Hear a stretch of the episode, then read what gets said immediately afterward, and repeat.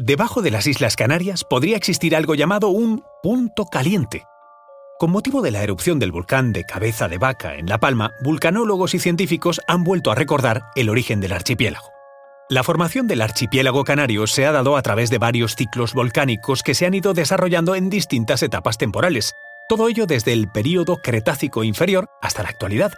Este punto caliente sería la causa de los volcanes activos que hacen aparecer y crecer las islas, como ocurrió en La Palma.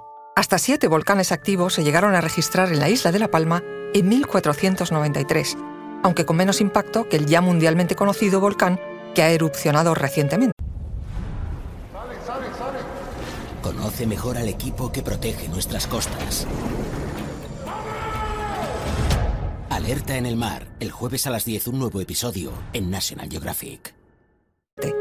Los motivos de su escaso daño entonces, allá por el siglo XV, por supuesto, es que ni había tanta población ni infraestructuras.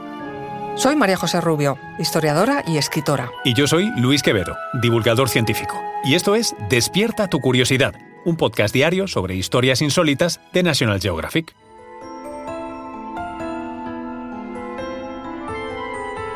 Y recuerda, más curiosidades en el canal de National Geographic y en Disney Plus. Vayamos al origen, o sea, a 30 millones de años atrás. Siete islas, además de varios islotes, surgieron del mar dando lugar a las primeras islas afortunadas. Las Canarias están sobre la placa continental africana que flota sobre el manto en dirección este. Según esta teoría, conocida como la del punto caliente, hace 20 millones de años la placa pasó por una zona de particular calor que inyectó magma a través de la corteza, resultando en las primeras islas, Fuerteventura y Lanzarote.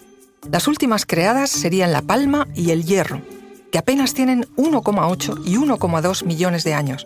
Debajo de ellas todavía está el punto caliente, de ahí que tengan volcanes activos. Sin duda, el relieve de estas islas se debe a los volcanes y sus erupciones. Más concretamente, la orografía se debe a la lava o pahoihoi, un término hawaiano que significa suave y que define muy bien cómo la lava perfila nuevos paisajes. De lo que no cabe duda, según los científicos, es de que habrá nuevas islas, eso sí, dentro de millones de años.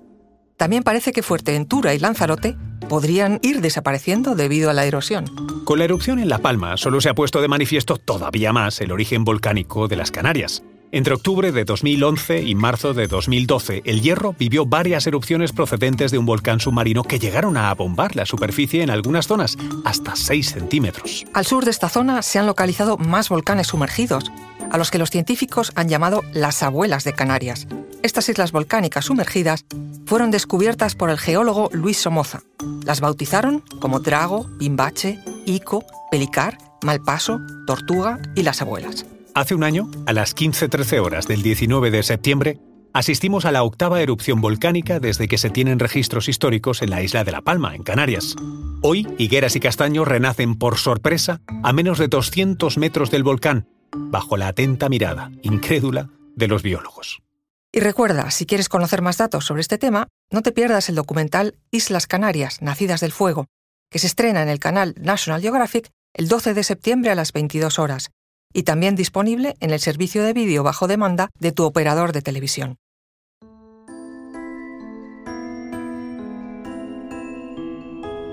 Recuerda que Despierta tu curiosidad es un podcast diario sobre historias insólitas de National Geographic.